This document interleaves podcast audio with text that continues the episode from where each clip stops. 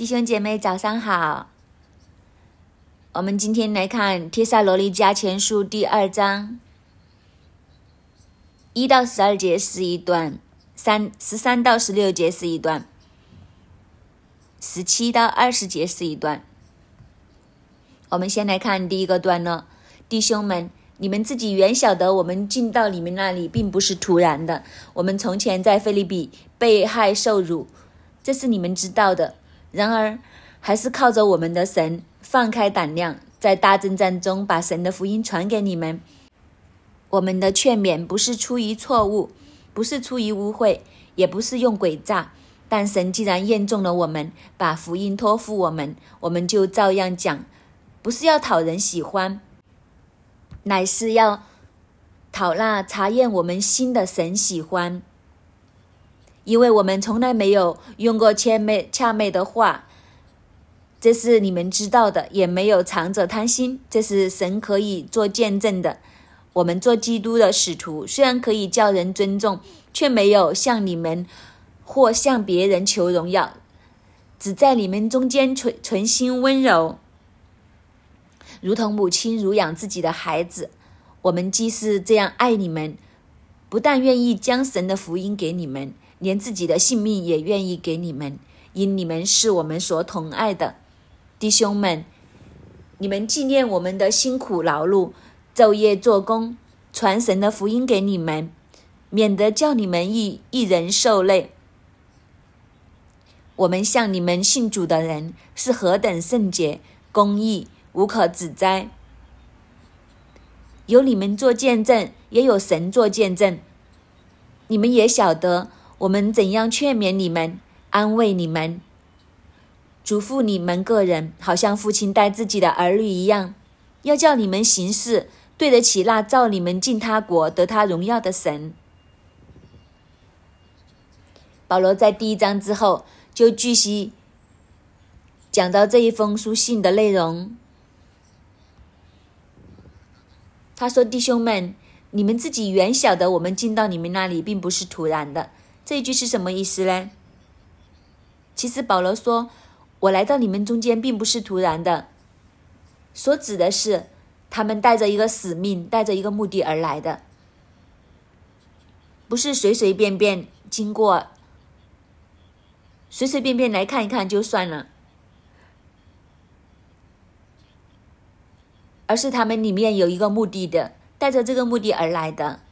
这个目的就是要将福音传给他们，就是要让他们经历神，让他们的生命得改变，得着救恩。其实是为了这个目的而来的，也就是说，他们不是两手空空而来。这个很重要，因为这是一个心智的问题。他们来的时候，就是有任务要完成，带着使命的。这是一个使命感。其实今天在我们现今的世界，我们做基督徒的时候，很容易就没有这种使命感。为什么保罗可以这么不一样呢？就是他生命里面这一份使命感。其实当时的年代和现在不一样，当时的年代要这样子去旅行，去这么远的地方。其实要付很大的代价，交通没有现在发达，坐船也有很大的风险，更何况保罗这些旅程是会面对很多危险，除非他不讲福音。只要他一讲福音的话，他面对的就是宗教上的逼害、政治上的逼害，所以对他来讲，这些旅程。其实是要付极大代价的，就是因为他有这一份的使命感，催促他不止一次来这样子去旅行布道，每去一个地方就建立一间的教会，每去一个地方就在那里将神的道来传开，这一份的使命感，让他可以胜过一切的劳苦，不辞劳苦去做。在这里写的时候，他就说：“你们都知道，你们都明白，我们来到你们那里不是突然的，我们是有一个使命，带着一个这样的使命来到你们当中。接下来他就提到，其实帖撒罗尼迦的教会的都弟兄姐妹都知道，菲利比他在菲利比怎么被受害、逼害、受辱。他在菲利比的时候，没有经过手审讯，就被放在监牢里面，甚至被打。那些打不是随随便便的打的。那些打是多少下减去一下，如果不减的话，分分钟连命都没有的。他那一种打是打完之后又需要很长时间来养伤来修复，几乎是没有，几乎丢掉性命。其实托帖萨罗尼迦的弟兄，你们都知道他在菲利比的遭遇，虽然有一个这么大的患难，这么大的逼迫，受了这么大的苦，但是他仍然是靠着神放开胆量。在大征战中，把神的福音传给你们。这里的你们所指的就是帖撒罗尼迦。原来保罗在菲利比受了这么大的苦之后，就来到帖撒罗尼迦，继续去传这个福音。这些的患难，这些的逼迫，没有停止到保罗的步伐，也没有让他停止。他反而继续去传讲，在保罗心目中，这些苦难和逼迫，在他眼中看来是一个征战，在这个征战当中，他也不怕，他也会继续去讲，不会因为有这些拦阻、这些苦难就停止。虽然在这些困难当中，他也将这些困难看为是一个征战，但是在这个征战当中。他也没有惧怕，这个对我们今天来讲也是一个很大的鼓舞，很大的提醒。征战是必然有的，但是问题是我们不需要惧怕，因为神知道，神看着。保罗经历这么大的困难，他都知道这是一个大的征战，但是他继续放胆去传福音，因为他相信福音是可以胜过这一切的东西。这是他的心智。所以他说，保罗所带带来的劝勉不是出于错误，也不是出于污秽，也不是用诡诈，所有的东西都是诚诚实实的。在这个大征战中，保罗没有任何的隐瞒，所有的事情都是敞开的。他受这些苦难，受这些逼迫，众教会都知道，受这些苦难，受这些逼迫，不是因为他行事为人有诡诈，其实就是因为他忠忠实实传神的福音。其实保罗只要不传福音，他就不需要面对这一切的逼迫。他的出身，各样的东西都，他是一个富二代来，可以这么说。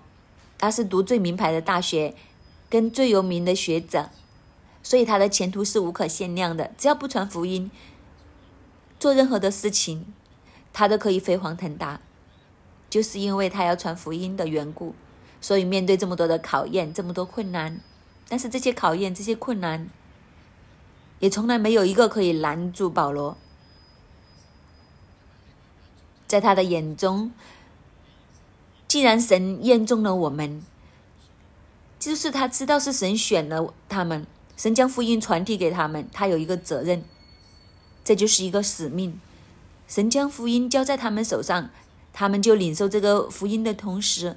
也领受了要将福音传扬开去，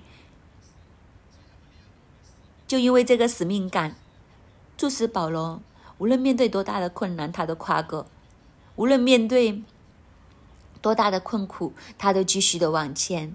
其实不单只是保罗，当时的使徒每一个都是这样。所以到最后我们看一回历史的时候，就知道这些的使徒一一都殉道。他们每一个殉道的时候都是一样，只要他们愿意放弃这个信仰，就不用不需要死。但问题是，他们都用他们的性命、用他们的血来做见证。他们所信的这一个道，这一位的神，比生命显为更宝贵。其实这里也看见，整个基督教的历史其实是用血写成的。这个血一般的历史，也让人看见，真的知道这个信仰是真的。否则遇到这样困难的时候，为什么不放弃呢？为什么会看这件事情比自己的性命更加重要呢？这就真的是神的真实和神的爱，可以激励他们这样往前走。今天相对来讲，我们的信仰有没有这么这样的这份能力在里面？我们今天的信仰可不可以支撑我们去胜过一切的困难、一切的逼迫呢？我们有没有好像这些使徒，好像保罗一样，有这一份的使命感？要将福音传给更多的人，还是今天我们都没有去到这样的逼迫？我们只是跟人分享耶稣，被人笑了几句，我们就打退堂鼓，或者是被人呃讲了两句，我们就说：“哎呀，以以后都不要再讲了，就放弃了。”如果是这样的话，我们和保罗他们的心智相距甚远，愿神都帮助我们。所以他说。因为他知道这个福音是神托付给他他们的，是神拣选了他们，所以他们就去讲这个福音，为的不是要讨人的欢喜，来是要讨让查验我们心的神喜欢。其实他们所做的一切，都是为了让神心里面快乐，去服侍神。这个也可以看得出来，他们对神的那一份爱。所以保罗也再一次说第五节。我们从来没有用过谄媚的话，这是你们知道的，也没有藏着贪心，这也是神可以做见证的。他再一次将自己的生命敞开在教会的面前，他们来到的时候，就是要为着他们得着福音的好处，当中不是为着贪心，也没有梦，也没有用谄媚的话，就是他们所讲的真理，不是讨对方的喜悦。谦美的话就是，当时有一些假教师，或者是假教导的人、假先知等等，他们很中意、很喜欢讲恰妹的话。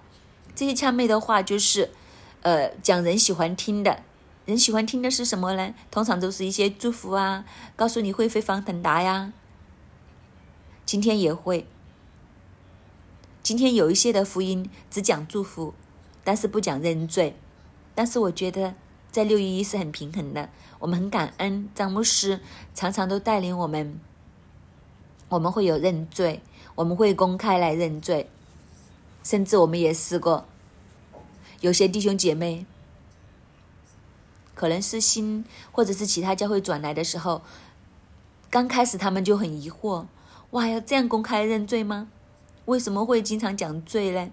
我们会过赎罪日，但是不是很多教会会过赎罪日。保罗这里所讲的就是这样，他们来到的时候将福音带给他们，不是用谄媚的话，不是讲一些讨好人的话。其实福音为什么这么难传呢？坦白讲，因为福音不是讨好的，因为他一开口就告诉你，世人都犯了罪，亏缺了神的荣耀，没有人喜欢听。被人指责犯罪这件事情，如果你反过来，你不讲罪的部分的话，就很容易呀。很多人都很喜欢听呐。谁不想得祝福、得平安、得喜乐？谁不想将来有永生？但是问题就是，这一切是的，是有的。但是这一切的先决条件是，你先要知道你是罪人。耶稣基督在十字架上洗去我们一切的罪，我们才能够进入后面的这些应许。所以第一关就是一个不容易的事情，所以保罗就说，他在他传在这里传的福音，没有用过任何讨好人的恰妹的话，也没有藏着贪心，是诚诚实实、光光明明将神的道分享出来。第六节说，我们做基督使徒的，虽然可以叫人尊重，却没有向你们或向别人求荣耀。这里就是中文，就是说叫人得尊重。英文翻译，我想可能会更加的鲜明。嗯，英文英文就翻译成为，就是他们是使徒，他们是耶稣基督的使徒，他们有权柄向教会提出他们的需要，提出他们的要求。当然，这些要求、这些需要所指的就是金钱上的。其实他们有有很大的很多的理由来向教会索取金钱上的支持。这是神设立立位人的系统就是这样。其他的支派要供应立位人，因为立位人专心服侍神，所以他们传传福音也靠福音养生，本来就是理所当然的。不过，也因为很多假教师的兴起，这些假教师巡回在教会里面去演讲之后，然后收取金钱，所以保罗不想他们从这些和这些假教师相提并论，所以他宁愿。自己靠自己的双手赚取金钱，存起存了钱就继续去下一个城市来传道。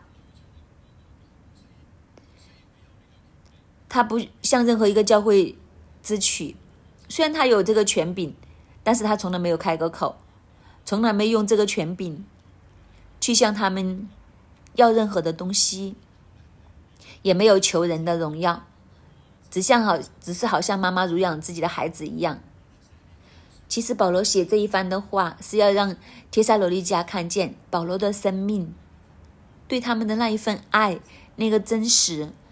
这个福音是他无条件的去传给帖撒罗尼迦。当然，保罗也在这里树立了一个榜样。当这个榜样这样树立的时候，后面的假教师，那些打着福音的幌子，用钱来笼络人心的目的求财的这些人。那个门就会被保罗给关上，这也是一个很大的对比。当然，从另外一个角度看，当我们服侍神的时候，我们在牧羊上面，的确应该要有保罗这样的心智和使命感。所以今天在六一的时候，我们是一间小组长的教会，其实我们都应该。我们的小组长，他们也是这样。他们起来牧羊的时候，没有向组员要任何的分文。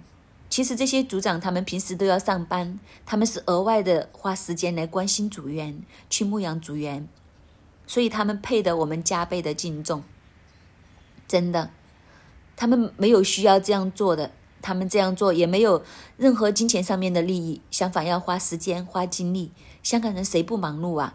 下了班谁都想多一点时间来休息。你还要去关心组员干什么了？还要开组。记得刚刚六一在香港开的时候，后来我们决定要走 MG 十二这个架构。MG 十二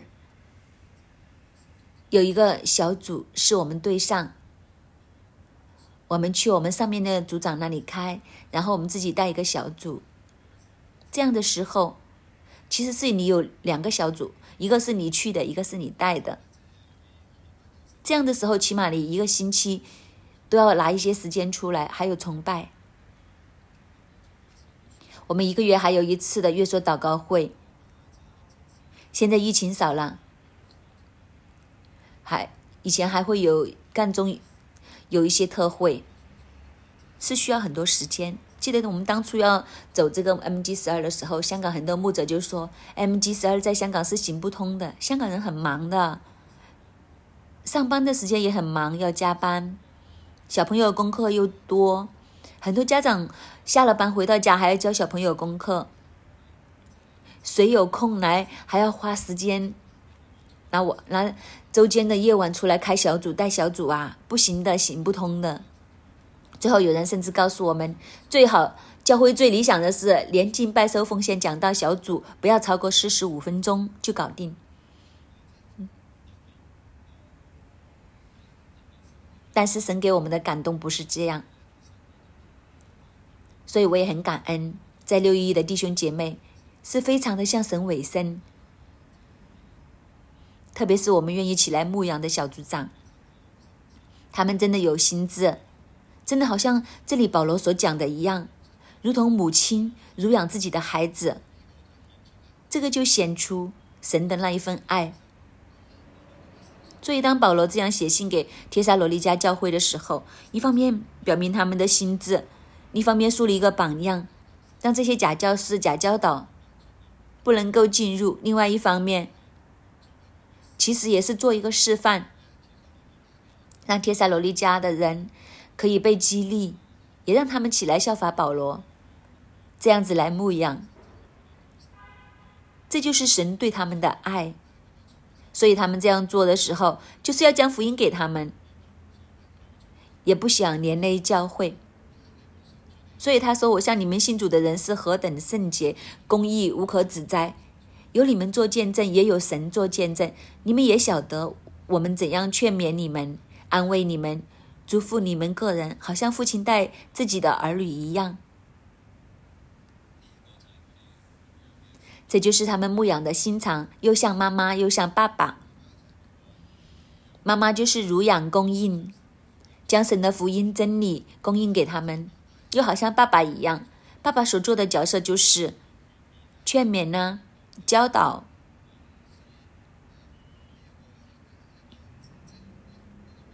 这里给我们看见一个真正的牧羊的一个图画。其实也是一个界限很分明的牧羊，不是用谄媚的话，不是讨人的喜悦，不是讨人的欢心，该做什么就做什么，该供应的就供应，该教导的就教导，该督责的就督责，所有的事情都是清清洁洁，凭着真理，凭着良心，真真正正好像做父母一样。所以我们要问：啊，究竟要怎样才可以做一个组长？其实很简单，就好像做父母一样，你当你的组员是你的儿女。这样子就可以了。当然，也可以反过来说，组长会不会是完美的呢？又不会啊，因为我们都是人，好像新手父母一样，难免会犯错。但是动机，我们要看的是他的动机，动机是好的，技巧是可以进步的，生命是需要也可以成长的。既然他有这样的动机，而我们是他的儿女来关爱的话，他做的不足的地方，我们自然就应该多包容，也多欣赏鼓励。你要知道，我们的组长其实也好像新手父母一样，真的好像教导小朋友一样。新手爸爸妈妈会不会犯错嘞？当然会呀。会不会出错嘞？当然会啊。问题就会是我们会越来越好，越来越成熟。我们有谁刚刚做父母的时候就换尿片换的很好很成熟啊？当然不会啦，肯定会有一些出错的地方呢。我就想起了，当我小儿子出现在我家的时候，我太太就说：“你帮他冲凉啦。”我心里在想，没有试过啊，那帮小朋友冲凉应该怎么冲啊？那就冲啊，冲了一下，很好笑。我儿子就跟我说：“你再这样冲，我眼睛就瞎了。”就是因为新手，但是没关系，他现在已经十四岁了，都长大了，双目也没有失明，还可以继续看到东西。你是可以进步的，做组长也是一样。我想最重要的就是在神的面前那一份的心。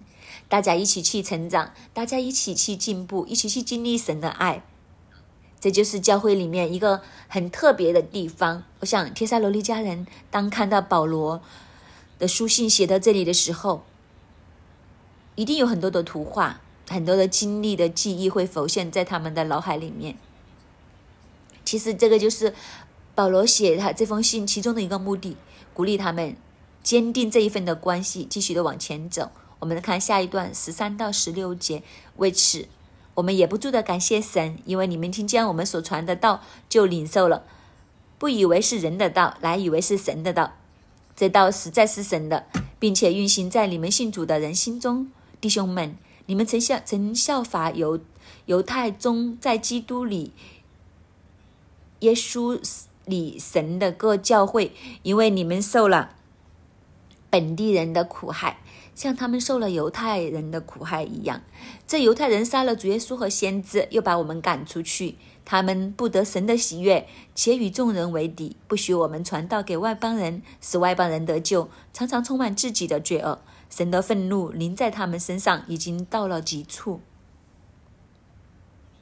保罗说：“其实当他们知道福音一一路传开之后，听见他们帖撒罗尼迦人对神的道德反应的时候，他们就不断的感谢，因为帖撒罗尼迦人的确是用信心领受神的道，他们也认定这是神的道。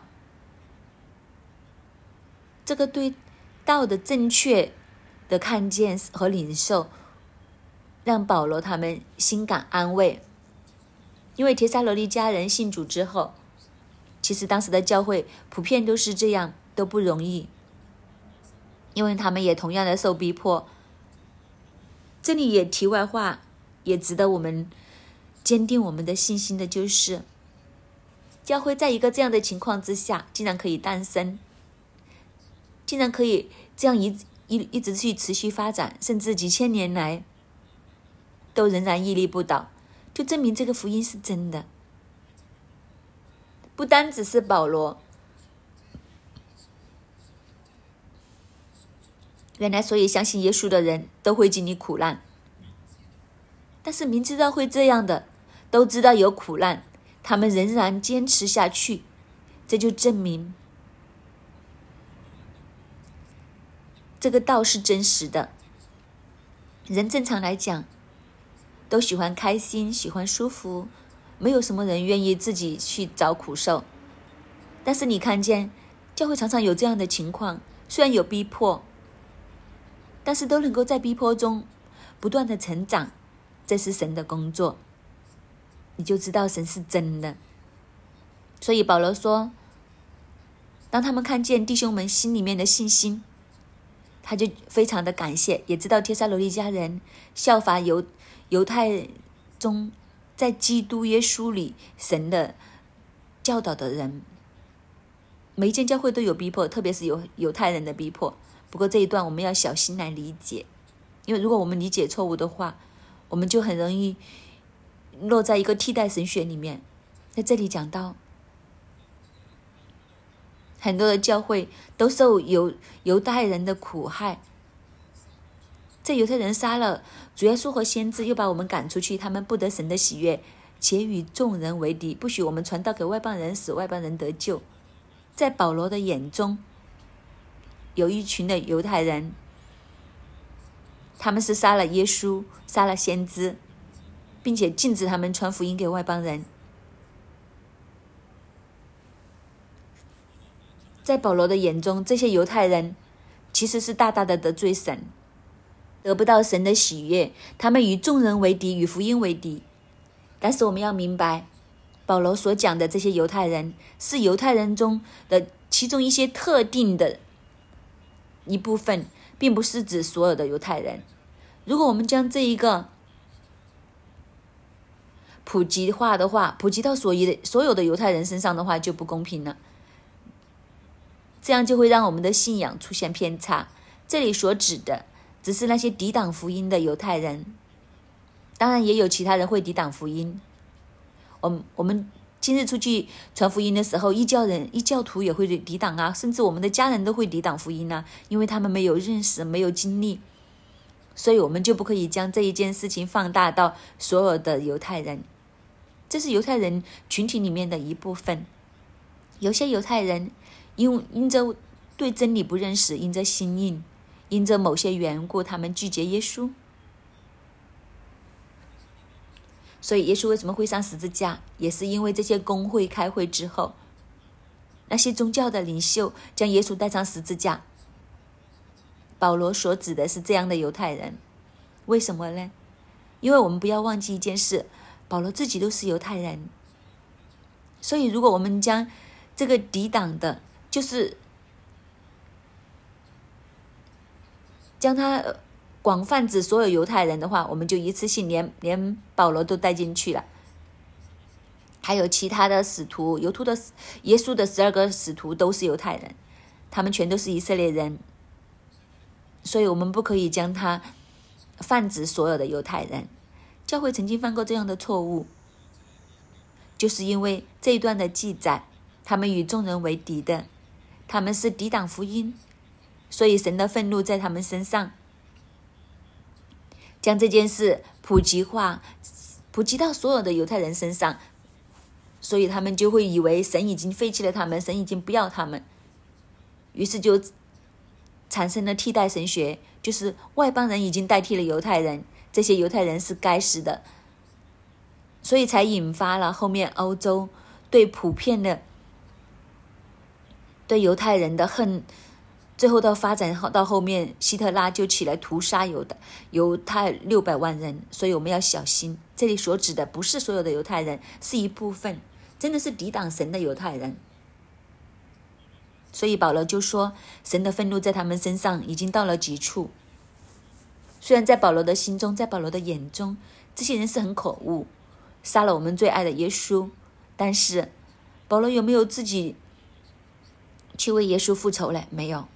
他都是交在神的手中，让神自己来做判断。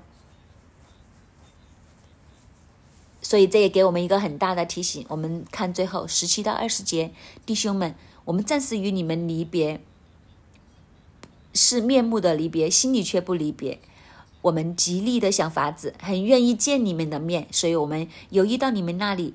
我保罗有一两次要去，只是撒旦阻阻挡了我们。我们的盼望和喜乐，并所夸的冠冕是什么呢？岂不是我们主耶稣来的时候，你们在他面前站立得住吗？因为你们就是我们的荣耀，我们的喜乐。保罗再一次表达他这一份为父的心肠，他最想看见的就是帖撒罗尼家人在福音里面可以站得稳固，可以在神的面前可以站立得住。这个盼望可以让他真的得着神给他的应许，虽然他很想面对面去帮助帖撒罗尼迦的教会，但是一直都有拦阻，撒旦一直在拦阻他们，让他们没有办法真正的。所谓撒旦的拦阻，就是保罗在这些旅程里面，在这些布道旅程里面的时候，常常被攻击，这些东西都拦阻他。让他不是很自由的，可以到处去，比如好像菲利比这样，就无端端被监禁啊，哪里也去不了，又被打啦，又要养伤，又没有办法带着伤继续往前走。但是他的心却是始终计划记挂着教会。我想今天我们也要反省我们的信仰，就是我们的信仰有没有这一份的使命，有没有这一份的动力，还是我们遇到一点点困难我们就退后了？愿神来帮助我们，愿保罗的生命也激励我们，继续的往前去经历神，经历神那一份爱。唯有这一份的爱，可以让我们胜过一切的艰难。阿门。主，我们感谢赞美你，神啊，感谢你，激动过去每个前人的心，让每一个前人能够和你心连心。放下自己的想法，单单为着你福音的事工，一直一直的推展，以致我们今天才能够得着这个福音。主啊，当日书和贤礼夫妇和你的心合一，他们两夫妇的心合一，经历无数的艰难患难。带着祝福来到香港建立教会，好叫我们能够得着福音。主啊，当日你怎样激动张牧师师母的心，让他们放下本来应该很好的生活，再一次回到香港建立六一一，以致我们今天可以在教会里面，甚至张牧师师母。怎样排除所有的万难，将 NG 十二这个小组的系统带到来香港当中，让牧养成为整个六一一的核心，才让我们能得到这一份的儒养，这一份的牧养，就是这一份的心，就是这一份不怕艰难，让为着福福音广传的心。让我们今天可以得着，转弟兄姐妹，我们可不可以一起来开声。我们开声，为着神将这一份的恩典放在我们当中，开声，从从前的。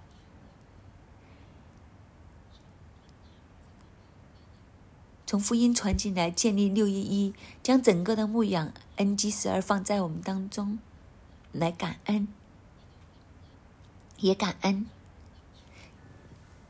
将福音传给我们的那个，将牧养来到我们生命的那一个，不厌其烦的，就希望神福音的大能进入我们的生命，花自己的时间精力去爱我们。其实这些都不是必然的，如果不是因为神的爱，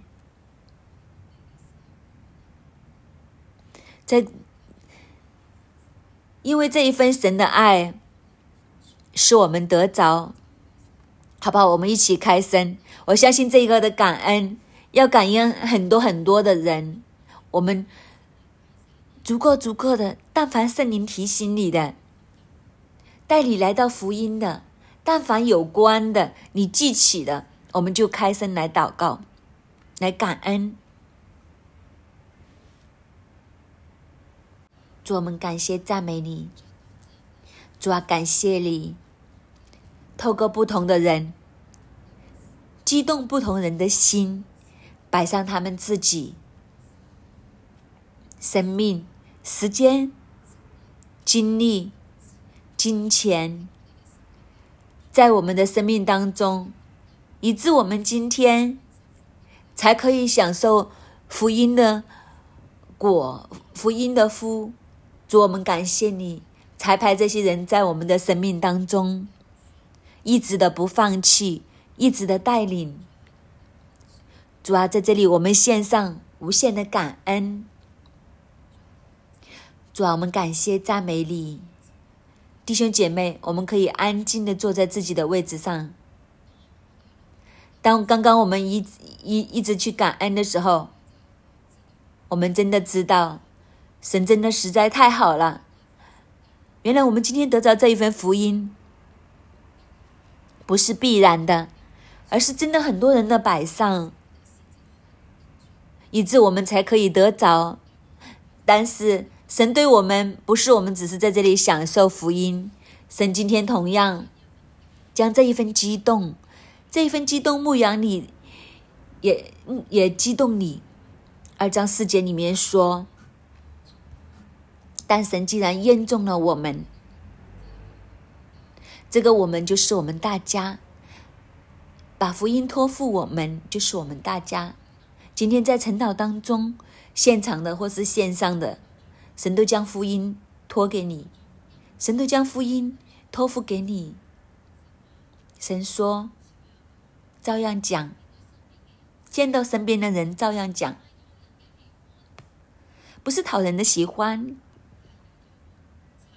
而是要讨才让我们心的神喜欢。今天神也对我们每一个做出邀请，你愿意吗？”你愿意将这份福音传出去吗？你愿意继承保罗这一份的牧养，继承小组长的牧养，将福音传出去吗？好不好？这一刻，我们可以安静闭上我们的眼睛。神是对我们每一个都有一幅蓝图的，那一幅的蓝图不一定只是你自己。那一幅的蓝图，一定和大使命有关系。神一定就会将一群的人，一个的群体，一般小羊，交在你手的当中，好不好？今天我们闭上眼睛，我们来再一次问神：神呐，你交给我的羊是怎样的呢？是怎样的？我记得当年一一年我回来读学房的时候，我那时候的人生就是一片迷茫，因为当时和阿成在广州做生意，已经忘记了神的托付，已经忘记了自己的使命。日每一天在生意圈里面打滚，就是有一天晚上我闭上眼睛问神：“神啊，我的人生是不是就这样呢？”神给我看见一群的孩子围着我。神说：“我要再将你带到孩子的当中，为我兴起下一代。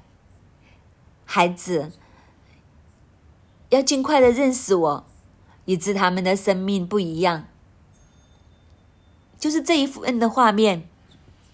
我再一次回到香港，在学房的里面，在开学营的当中，我又再一次闭上眼睛，再一次求问神：神啊，除了孩子，你想我将福音，想将我的牧养带到哪里呢？神给我见到一家人，一家人进入罗亚方舟里面。神跟我说，不单指下一代，还要家庭。就是这两幅的画面，我跟神说：“神啊，求你给我将福音、将牧养带去家庭，带去孩子的当中，主啊将下一个的世代。”让我融进去呀，以致下个世代要得着你的福音。我相信今天神也要对我们每一个人说话，好不好？我们一起来闭上眼睛，我们来看一下，神要你将这一份牧养带去什么样的群体？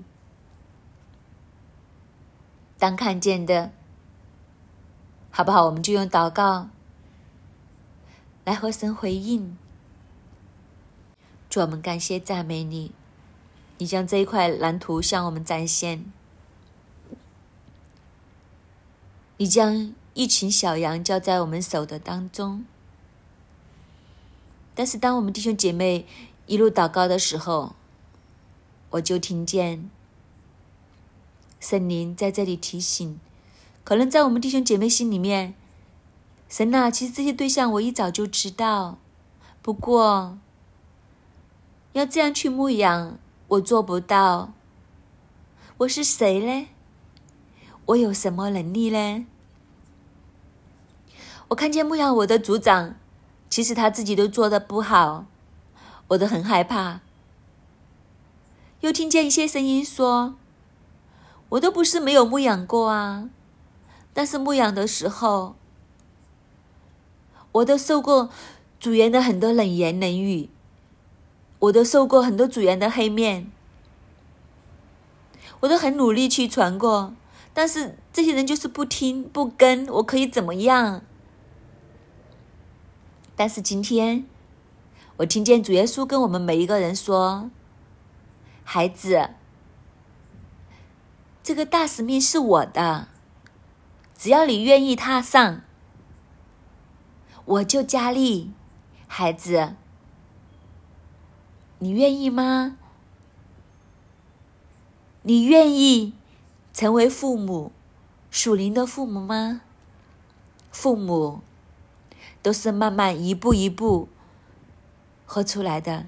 成为母亲，神就说：“我就自然给你有足够的乳养，如之如养你的孩子。”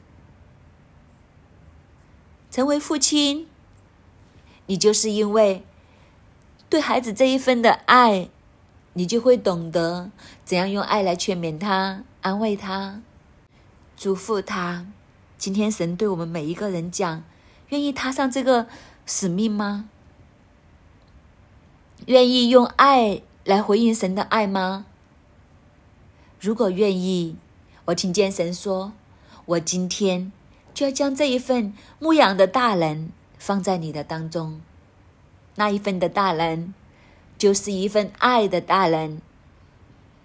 你爱这一般的羊，你就有就有足够的乳汁；你爱这一般的羊，你就有足够的安慰、劝勉、祝福。圣经的真理，单凭一份爱羊的心，好不好，弟兄姐妹？如果我们都跟神说：“神啊，我今天要来回应你，我愿意好像保罗一样，见了人领受福音，他就感谢神；见了人得着福音，他就有盼望，就有喜乐。神那里的喜乐就是我们的喜乐，神你的大使命就是我们的大使命。”好不好？我们一起进入林里面，我们用林里面的回应，一起在林里面来祷告，来回应我们的主，圣灵就要来充满我们，将对人的爱更大的浇灌在我们当中，以致我们可以踏上这一份的牧养，以致我们可以踏上这个大使命的当中。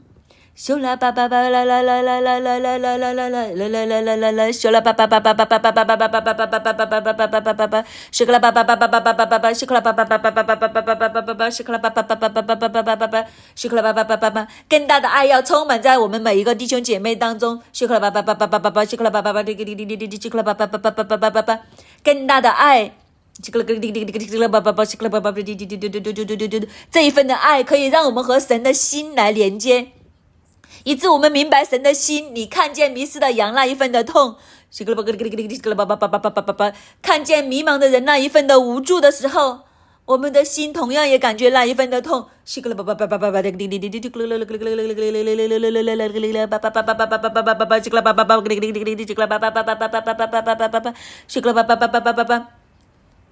拉走我们的恐惧，拉走我们弟兄姐妹的那一种恐惧，对牧羊的那一份的恐惧。觉得自己不能的那一份的自卑，那一份的恐惧，这些是仇敌的声音。当我们愿意踏上的时候，圣灵就自然加力，我们就自然，我们就自然有能力，主要将为父为母的心这一颗赏赐下来，给我们每一个的弟兄姐妹。保罗这一份为父为母的心，盼望。人好的心，现在就赏赐下来给我们，主要让我们同心合一的，我们真的为着神的国度来摆上，不是计较自己。只要我们拿出我们那一份，神就说：“你就加力，你就加力。”主要在我们当中，主要听我们的祷告，听我们的祷告。好吧，我们最后为着开声来，为着新锐的祷告牧羊来祷告。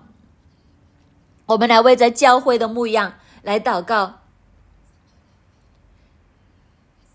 新锐现在是三年了，我们的小组长是急需要更多的弟兄姐妹起来，并且我们相信，在接下来这一年，鱼群要涌入，我们需要大量大量的小组长，好不好？我们一起来开心，来为新锐的每个弟兄姐妹来祷告，让每一个弟兄姐妹。都拿着六一这一份 DNA，每个都是小组长。我们个个都愿意为这些鱼群来带领引路。我们为这新锐整个牧羊来祷告，兴起更多的小组长来祷告。我们一起来开声。咻克啦叭叭叭叭叭叭，咻克啦叭叭嘟嘟嘟嘟嘟嘟，咻克啦叭叭叭叭啦啦啦啦啦啦啦啦啦，哩个哩哩哩哩哩哩哩哩哩哩哩哩哩，咻啦叭叭叭叭啦啦啦啦啦啦啦啦啦，咻啦叭叭叭叭叭啦啦啦啦啦啦啦啦啦啦啦。主啊，你听我们每一个的祷告，主，我们将新锐整一个的牧羊交在你的手中。主啊，你为我们兴起一群爱你的牧羊人，爱你的小组长。主啊，你也兼顾我们每一个的小组长。在牧羊里面的时候，可能不容易呀，可能要面对艰难。但是保罗这一份的坚毅，这一份的看见牧养的甘甜，这一份要打入我们每一个小组长的里面，兼顾他们，让他们起来牧养的时候，他们同得这一份的甘甜，让他们都真的能够讲他们的羊就是他们的荣耀，他们的喜乐。当耶稣再一次回来的时候，迎着这一群羊，我们是可以在主的面前站立。主啊，你将这一份极大的爱、极大的力量放在我们每一个小组长当中，兴起整个的新锐，成为牧养的教会。主要是我们来感谢赞美你。帖撒罗尼迦前书第七节，第二章第七节，只在你们中间存心温柔，如同母亲乳养自己的孩子。十一、十二节，你们也晓得我们怎样劝勉你们、安慰你们、嘱咐你们个人，好像父亲待自己的儿女一样，要叫你们行事对得起那造你们进他国。得他荣耀的神，要叫你们行事对得起那造你们进他国、得他荣耀的神。弟兄姐妹，我们一起为自己的生命来祷告，愿我们的生命都是一个愿意牧养的生命，愿我们的生命能够对得起那位造我们进他的国、得他荣耀的神。天父，我们来到你的面前，将我们自己的生命都交托、仰望在你的手中。主啊，求你借着保罗的生命激励我们，让我们同得那一份的使命感，知道你的福音已经托付在我们的手中。主啊，愿我们起来牧养你的羊群，正如你说：“往普天下去，使万民做你的门徒。”主啊，我们要承接这一个的使命。主啊，我们要起来牧养你的羊群。主啊，求你帮助我们，坚定我们，让我们所做的一切对得起你造我们的那一份的荣耀，那一份的恩典。主啊，求你不断的激励我们，坚固我们，也将这个爱放在我们当中，让我们成为无愧的工人，可以起来。成就你的心意，在香港这个土地之上，主求你帮助我们，听我们的祷告，奉主耶稣基督的名，阿门。感谢主，我们今天的晨祷就到这里，愿主祝福大家。